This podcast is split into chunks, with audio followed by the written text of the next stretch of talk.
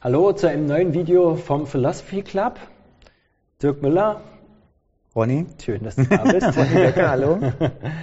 ähm, wir wollen heute anschließend an ein Video, an eine Folge, die wir davor gehabt haben, eine Diskussion mhm.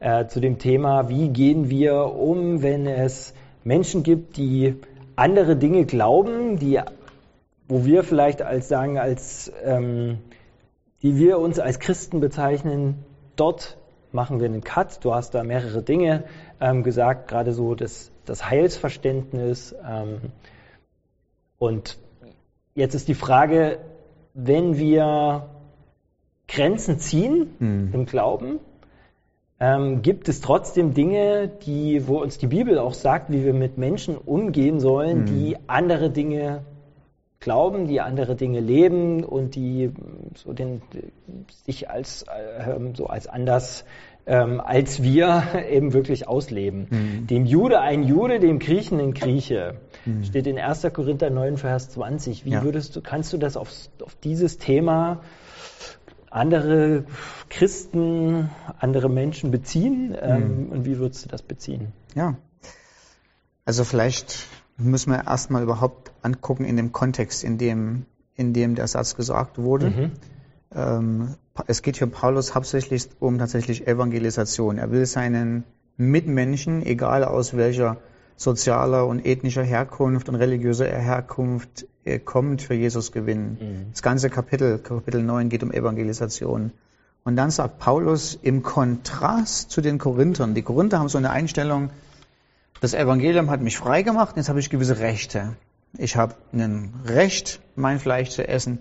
Ich habe ein Recht, zu meinem Bekannten in den Tempel zu gehen ähm, und, äh, und da den Götzen zu opfern. Ich habe einen Haufen Rechte, die ich ja. alle darf. Ähm, und Paulus sagt, Mensch, gibt es nicht äh, Lebensbereiche, wo ich um des Evangeliums willen vermeintliche Rechte aufgebe? Und ähm, dann prägt er diesen Satz und sagt den Juden in Jude, dem Heiden in Heide und bezeichnet seine eigene Praxis, wie er lebt, hm. in nicht essentiellen äh, Lebensumständen, Formen. Hauptsächlich ging es da um Essen. Ähm, Im jüdischen und im nicht-jüdischen Kontext. Also ist er bei den Heiden und die laden ihn ein zum Schweinefleisch essen oder so. Dann gibt's aber eine Party, wo Paulus mitmacht. Und im jüdischen Kontext ähm, hält er sich an die Reinheitsgebote, mhm. jeweils um ähm, äh, keinen Anstoß, dass, ja. dass, dass, dass sein mhm. Gegenüber keinen Anstoß an seiner Lebensweise nimmt mhm. ähm, und damit die Tür zu ist für ein Zeugnis, worum es im Leben wirklich mhm. geht. Mhm. Ähm, und jetzt ist so ein bisschen die Frage, wie, äh, wie wenden wir das auf unser eigenes mhm. Leben an? Ne? Mhm. Ich denke, wichtig ist auf allen Fällen Folgendes zu sagen. Ähm, es geht Paulus hier nicht darum, essentielle Dinge zu verleugnen. Also, ähm, er würde zum Beispiel, er würde nicht Teile des Evangeliums verraten. Er würde selber nicht in den heidnischen Tempel gehen und, den, und dort sich hinlegen und an dem, an dem Essen teilzuhaben, um irgendwie gemeinsame Sache zu machen, um Vertrauen zu gewinnen die Grenzen, die das Evangelium selber setzt, was, was sind essentielle Punkte der Nachfolge und was sind selbst essentielle Glaubenspunkte, die man glauben wird, die würde er nicht verwässern. Mhm. Also Paulus würde zum Beispiel auf keinen Fall mit den Judaisten ähm, zusammensitzen und einen gemeinsamen Gottesdienst machen oder so. Judaisten, sind Menschen, die wir aus dem Galaterbrief her kennen, die sagen, Jesus nachfolgen ist eine gute Sache, aber die Heiden müssen das mosaische Gesetz mit befolgen. Also alle, die nicht Juden sind, müssen aber das mosaische Gesetz. Ja, ja. Mhm. und Paulus würde auf keinen Fall zu sagen, mit denen mache ich einen gemeinsamen Gottesdienst. Ähm, weil in den gemeinsamen Gottesdienst er essentielle Teile des Evangeliums verleugnen würde. Er würde gewiss, er würde sagen, es ist nicht so wichtig, dass die Judaisten sagen, wir müssen das mosaische Gesetz halten und ich dringe darauf auf keinen Fall, sondern mhm. Glaube allein an Christus allein rechtfertigt mich sofort vor Gott in dem Moment des Glaubens. So, ähm, das heißt, ähm, es ist so ein bisschen so eine Fra Frage, was sind Stilfragen und was sind essentielle Glaubensfragen? Mhm. Und ich glaube, was Paulus macht, ist überall, wo du dein Lebensstil ähm, dir im Wege steht, musst du bereit sein, Vorzüge, Dinge, die du angenehmer empfindest, ähm, bereit aufzugeben, um mhm dir die Chance zu bewahren, dem anderen das Evangelium zu predigen. Mhm. Also ich mache es mal an einem Beispiel fest. Ja. Mhm. Ähm, also ähm, äh, ich, wir hatten vor einer Weile mal ähm, äh, Mormonen, also Mitglieder der Kirche Jesu Christi der Heiligen Letzten Tage bei uns zu Hause. Und ich trinke sehr gerne einen kleinen Weinchen ähm, oder auch mal äh, eine Cola oder so äh, zum Essen. Und es gab aber bewusst ähm, äh, also nichts Koffein- und Alkoholhaltiges. Ja, ja. ähm, obwohl ich, obwohl das Essen viel besser geschmeckt hätte mit dem Roséwein. Ja. mhm. Weil ich natürlich sie nicht bewusst reizen wollte, genau wissen, dass sie das von ihrem Glauben her ablehnen. Mhm. Aber hast du es darauf angelegt, ihnen dort vom, vom Evangelium zu erzählen? Ja, ja, ja, wir haben, wir haben diskutiert. Mhm. Ähm, ich habe auch gesagt, dass ich Wein trinke sobald mhm. sie aus der Tür wieder raus sind. Mhm. und es ist kein Unterschied macht für Gott, ob ich Wein trinke oder nicht trinke. Ja. Dass es ihm völlig egal ist, ob wir äh, Koffein trinken oder nicht. Es hat mit Glaubenssachen nichts zu tun. Aber ich reize sie nicht, indem das Glas da steht, ja, mhm. oder ich ihnen das mhm. bewusst anbiete oder so, weil ja. das ist ja was, äh, das würdest du ja als Mensch persönlich sehr unangenehm empfinden. Ähm, damit mache ich, damit tue ich doch nur die andere Person, ähm, ähm, ja, keine Ahnung, beleidigen oder, oder, oder, oder sie fühlt sich total unwohl. Also du hast versucht, eine Atmosphäre der Gastfreundschaft, Selbstverständlich. des Wohlseins zu haben, dass man ja. eben ähm, eine gute Grundlage hat, um überhaupt, überhaupt ja. ins Gespräch zu kommen, ja. überhaupt zu reden. Ja. Mhm. ja.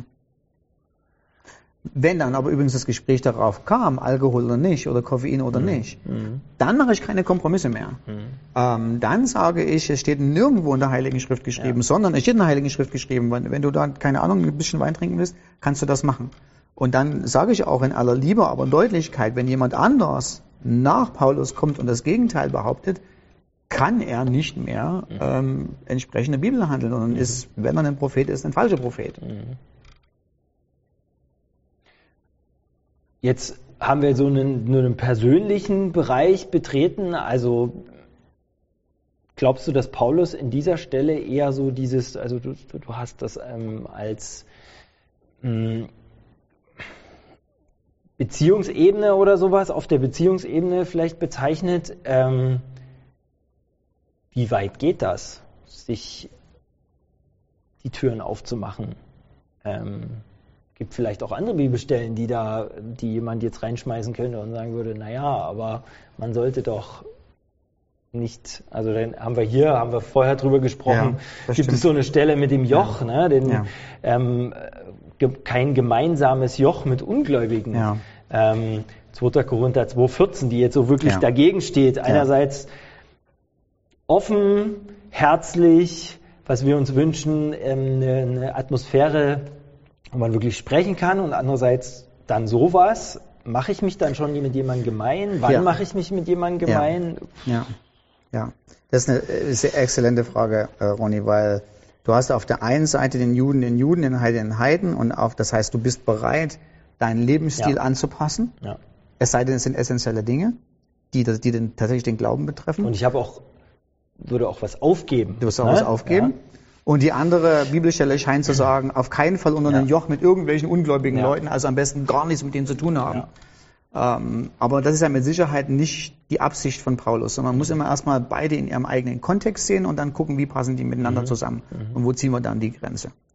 Also erstmal gucken wir uns wieder den Kontext an mhm. von nicht am selben Joch. Mhm. Mit Ungläubigen, vielleicht ist es so ganz nebenbei mal interessant, die Ungläubigen im ersten Jahrhundert waren keine Atheisten, mhm. äh, wie wir heute sie bezeichnen würden. Und wir haben uns früher vor uns überlegt, äh, wie wie nennen wir das Video? Ja. Ähm, gemeinsame Sache mit ungläubigen Fragezeichen. Ja. Und wir haben uns überlegt, na, wahrscheinlich nicht, schauen ja. wir mal oder so. Weil wir wollen niemanden auf die Füße treten. Also wir wollen mit, dem, mit der Benutzung des Wortes entsprechend der Philosophie den Heiden, den Heiden und den Juden, den Juden nicht bewusst einen Menschen, der noch nicht glaubt, derogativ, also negativ beschreiben, also abwerten, abwerten von oben runter gucken. Geht nicht, kann man nicht machen.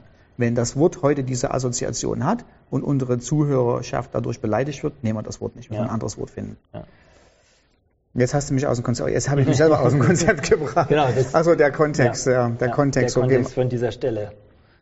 Gehen wir, gehen wir zurück zum Kontext. Die Ungläubigen. Also die Ungläubigen sind keine Atheisten. Mhm. Gab es so gut wie keine Atheisten im ersten Jahrhundert, sondern das waren Leute, die sehr gläubig waren. Mhm hypergläubig, mhm. ist kein deutsches Wort, aber also die haben mehr geglaubt als die Christen, haben nämlich an viel mehr Götter geglaubt. Also die Ungläubigen sind alles Leute, die in die Tempel gegangen sind und äh, da regelmäßig Opfer gebracht haben. Glaube Teil des Alltags war. Ne? Hausaltäre, ja. das Leben ja. war durchdrungen ja. von Götzendienst. Also kein äh, Fußball gab es damals nicht, aber ähm, ähm, ich sage jetzt mal so übertragen, kein Fußballspiel, äh, äh, keine, keine Athletik, kein Schulanfang, äh, keine Zeremonie, kein Kindergeburtstag, äh, keine Feier von den Neugeborenen, keine Beerdigung, die nicht religiöse Züge hatte. Mhm. Alles war religiös angehaucht und das war übrigens für die Christen in der damaligen Zeit sehr schwer, die Linie zu ziehen und sagen, mhm. wo kann ich noch mit und wo mhm. gehe ich, wo gehe ich nicht, nicht, nicht mit. Das habe ich mich wieder aus dem Konzept gebracht. Und wir wollen, achso, die Ungläubigen, das sind. Ähm genau, wer ist da, oder welch, welches, ähm, welchen Kontext hat die Stelle mit, ja. dem, mit dem Joch, mit dem Joch und genau. Ungläubigen? Das heißt, also das Joch ist erstmal, da kommt die Bildersprache, dass du also zwei Tiere unter einem so einem äh, Zug ja. äh, ähm, Holzteil hast, also was, was weiß ich, zwei Esel oder zwei, äh, zwei Ochsen Kühe oder so, Ochsen, ja. äh, und die kommen dann da ran und gemeinsam ziehen die einen Flug. Mhm. Und ähm, die Frage, die, achso, und natürlich ist, ähm, es geht, und in dem Kontext sieht man, wenn man die nächsten Verse liest, geht es darum, ich verbinde mich mit einer anderen Person, die meinen Glauben nicht teilt, auf so eine große Art und Weise, dass wir scheinbar gemeinsame Sachen machen, aber eigentlich in die vollkommen entgegengesetzte Richtung laufen. Steht danach dann, was halt Christus mit der Finsternis, also zwei genau. wirklich gegensätzliche Dinge, genau. die auf einmal zusammenkommen sollen Richtig. und scheinbar ganz eng zusammenkommen Richtig, sollen. Ronny. Und genau ja. das ist der Punkt. Der Punkt ja. ist, es gibt unvereinbare Dinge äh, äh, mhm. des, des Glaubens. Also mhm. hier im konkreten Fall war es, wer Jesus nachfolgt, betet Jesus und Jesus exklusiv an oder beziehungsweise äh, Gott, den, Gott, äh, Gott in seiner Dreieinigkeit und man, hat, man ist in eine Verbindung, wie auch immer die Verbindung im ersten Jahrhundert ausgesehen hat, mit anderen Menschen gegangen, die eben diese anderen Götter nachfolgen. Und der Christ musste durch das, die Verbindung, die er hatte mit dem Nichtchristen, Kompromisse in seinem Glaubensleben machen. Mhm. Ethischer Natur, wie er mit, Sexual, äh, mit, mit, mit, Sex umgeht, ähm, äh, wie er anbetet, äh, wie er spricht, mhm. Äh, wie, er, wie, wie er denkt. Er musste Kompromisse machen, mhm. aufgrund der Verbindung. Und ich glaube, jetzt sind wir an den Punkt gekommen, wenn wir, wenn wir fragen, wie, was bedeutet denn das für mich heute? Mit welchem Christ kann ich denn, oder mit welchem Nicht-Christ, mit welchem Heiden kann ich denn noch ein mhm. Bierchen trinken? Mhm. Äh, oder, oder, oder mache ich immer mein Gartentor zu und lasse nur die ja. Leute rein, die auch den Glauben mit mir teilen? Es die Frage ist, der Grad der Bindung. Mhm. Wie tief ist die Bindung, die ich mit dieser anderen Person habe? Dass die Bindung mich zwingt, Kompromisse zu machen. Sie lässt mir keinen Ausweg mehr, weil ich in der Bindung so doll drin bin. Mhm. Ich will mal ein paar Beispiele finden. Ja, wir haben erst darüber geredet, zum Beispiel kann man mit einer Person was trinken gehen? Ja. Kann man eine Freundschaft pflegen, wo man ja. über Alltägliches spricht, wo man vielleicht auch über eigene Probleme redet, ja. wie man reflektiert zusammen? Ja.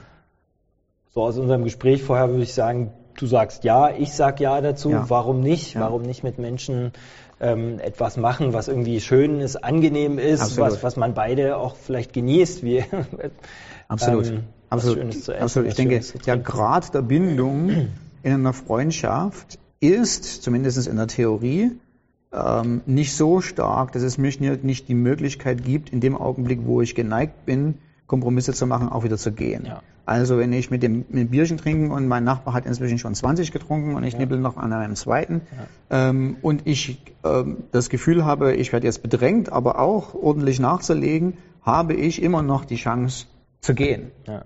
Wenn natürlich ähm, ich diese Willenskraft nicht mehr aufbieten kann und sagen kann, ich gehe mit dem wöchentlich trinken und aber ich bin dann immer so einen Druck ausgesetzt äh, und lege dann doch immer so nach, dass ich da togelnd nach Hause komme, dann muss ich sagen, in dem Augenblick äh, muss ich muss ich sagen, ich kann mit dir äh, nicht mehr, keine Ahnung, da unsere Bierfreundschaften machen. Es führt mich zu Kompromissen. Ja. Aber im Allgemeinen, solange du die Möglichkeit hast, ich mache keine Kompromisse mit dem Glauben, ja. kannst du Bier trinken gehen, Gartenpartys machen, keine Ahnung, tanzen gehen, in die Oper äh, eine gemeinsame Bilderausstellung machen. Ja, wie auch immer. Und Grad der Bindung, ja. wo wird die Bindung größer? Kann ich mit jemandem gemeinsame Geschäfte machen? Ja. In Anführungsstrichen. Ja. ja also Jetzt kommt es in einen Bereich, mhm. da gibt es wahrscheinlich keine schwarz-weiß Antworten mehr. Sondern, also nehmen wir mal an, ähm, ähm, ich bin der Muslim und du bist der leidenschaftliche Christ, äh, können wir zum, zu gemeinsamen gemeinsames IT-Unternehmen aufmachen, aufmachen, Webseiten ja. gestalten, ja. etc. etc. Ja. Und dann muss ich mir ganz ehrlich die Frage stellen, wir müssen gucken, was ist uns eigentlich wichtig und was sind die Werte unseres Glaubens? Mhm.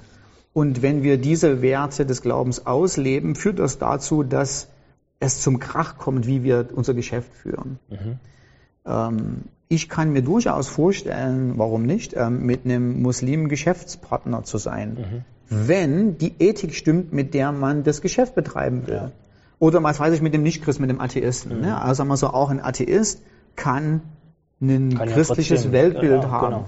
kann sagen, also was mir wichtig ist, ist Kundenzufriedenheit. Mhm. Ähm, äh, mir, ist, mir ist wichtig, äh, ehrlich mit den Finanzen ja. umzugehen ähm, Steuern zu zahlen, so wie sie es gehört, etc. Und wenn diese Werte da sind, na ja, warum nicht? Ähm, mhm.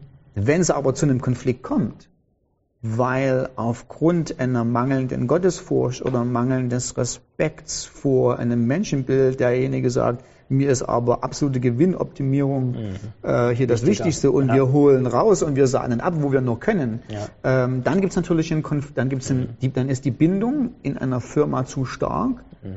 dass du deinen Glauben in deiner Firma ausleben kannst und der andere genauso seine Werte. Und die Wahrscheinlichkeit ist hoch, und, dass man eben Kompromisse macht oder es total ja. Stress gibt ne, in der Firma. Und, genauso, genauso ist es. Und da ist die Frage, kann man sich schon vorher die Frage stellen, so könnte, könnte solche so Fälle eintreten. Ja. ja. ja. So, die klassische Frage ist immer noch die Ehe, wollen ja. wir darüber noch reden? Intensive Bindung, genau. genau. Also da es geht ja immer weiter jetzt ja. von dem Grad der, der Intensität. Ähm, ich weiß, dass diese Stelle oft ähm, mit dem gemeinsamen Joch eben auch so für Partnerschaft angewendet wurde, zumindest mhm. in meiner Vergangenheit, so aus dem ähm, christlichen Background. Ähm, würdest du auch sehen, dass die dazu. Passt? Passt das auf die Ehe, diese Stelle? Bevor ich was sage, fandest du es gut oder nicht gut, dass man das bei dir so angewendet hat? Ich glaube, in meiner Sturm- und Drangzeit fand ich das schlecht, weil es mir nur schlechtes Gewissen gemacht hat. Jetzt hm. im Nachhinein muss ich sagen, ist das Bild ähm, das Bild ist negativ, die Aussage ist positiv. Das mhm. Bild, dass man irgendwie in einer Ehe zusammenhängt und, ja. und irgendwo zusammen hingehen muss, sage ja. ich mal, und geführt wird ähm, und, und eingequetscht an den anderen gekettet ist, finde ich irgendwie ein komisches Bild. Ja. Aber die Aussage dahinter würde ich persönlich jetzt äh, unterschreiben, dass es, dass man, wenn man einen Weg zusammengeht, ja. dass es dann wichtig ist, dass die, die Basics ähm, ja. und gerade der Glaube, der für, für meine Frau und mich so wichtig ist, dass das stimmt und dass es da keine fundamentalen Unstimmigkeiten ja. gibt, weil ja. es dann nur Knatsch, Stress und sich auf Kinder, auf Dynamik in der Familie. Das kann man sich aber in der Verliebtheitsphase nicht vorstellen, dass man Stress Richtig. hat. Ja. ja. Aber jeder weiß, ja. diese Art der Verliebtheitsphase, die wechselt in eine andere, aber mhm. diese Art der Verliebtheitsphase, die wird nicht lange bleiben. Hm, ja, ich denke, also sicher gibt es viele Leute, man kann natürlich äh, auf einer Bibelstelle rumreiten und das jeden Sonntag sagen und äh, dann finden die Leute das nervig. Ähm, aber ich denke trotzdem, sie ist legitim angewandt auf die Frage, wen sollte ich heiraten und wen nicht weil sie tatsächlich die Frage stellt, wie stellst du dir denn ein gemeinsames Leben vor? Wenn du sagst, das Allerwichtigste in meinem Leben ist Jesus Christus und ich möchte ihm nachfolgen, wohin er geht, mhm. bereit sogar mein Kreuz auf mich zu nehmen, also bereit alles zu geben, mein Leben sogar für Jesus Christus. Mhm. Nur dann bist du ein Christ, mhm. wenn du das sagen kannst. Und der andere zumindest sagt, ich stehe Christus neutral gegenüber, das ist mir alles egal oder so dass die beiden, das passt nicht zusammen, wenn du dir langfristiges, tiefe Bindung miteinander anguckst. Klar kannst du in der Verliebtheitsphase zusammen ins Kino gehen und Händchen halten. Also ob man es machen soll, ist eine andere Frage, aber fühlt sich das trotzdem noch gut an oder so? Natürlich fühlt sich das gut an. Ja. Aber Tatsache ist, es wird dazu führen, also man muss sich ja überlegen, wie endet das Szenario? Ja. Wie endet das Szenario nächstes Jahr, in zwei Jahren, in fünf Jahren, in 20 Jahren? Und es gibt Also ich habe noch kein anderes Beispiel gesehen, nur drei Arten, wie das Ganze endet. Also entweder der, derjenige, der kein Christ ist, kommt zum Glauben. Da haben wir Glück gehabt. Mhm. mhm. und es ist für Hast alle du gut, das schon erlebt? Für alle, ja. Ist das schon bei ja.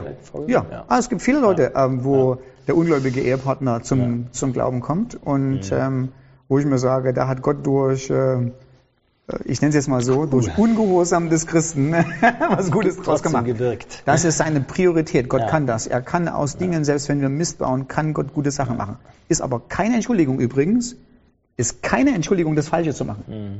Also ich kann nicht sagen, ich kenne meine Verwandte, die hat einen ungläubigen ja. Mann geheiratet, dadurch, dass er zum Glauben gekommen ist, mache ich auch. Mhm. Das geht, das geht einfach nicht. Also, weil es gibt keine Garantie. Mhm. Ähm, es gibt keine Verpflichtung Gott gegenüber, das zu machen und, und du weißt es einfach nicht.